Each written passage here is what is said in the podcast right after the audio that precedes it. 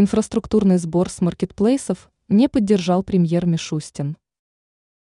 Премьер-министр России Михаил Мишустин не поддержал введение инфраструктурного сбора с маркетплейсов.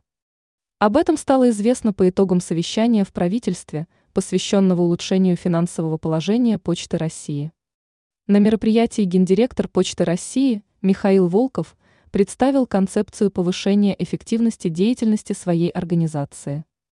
В данном проекте один из пунктов подразумевал введение вышеупомянутого сбора, информирует РБК со ссылкой на источник в Минцифры. К слову, на совещании также присутствовал руководитель этого ведомства Максут Шадаев. Собеседник издания предположил, что инициируемый сбор маркетплейсы, скорее всего, переложили бы на покупателей.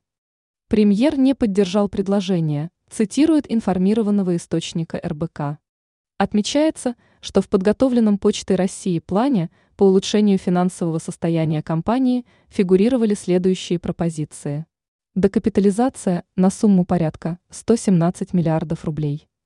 Рефинансирование долга на конец 2022 года 153,5 миллиарда рублей за счет ФНБ под 3,5%. Закрытие части убыточных отделений. Введение инфраструктурного платежа с крупнейших площадок электронной торговли в размере 0,5% с оборота. Ранее Почта России предлагала Минцифры взимать инфраструктурный платеж с маркетплейсов, чья годовая выручка превышает 1 миллиард рублей.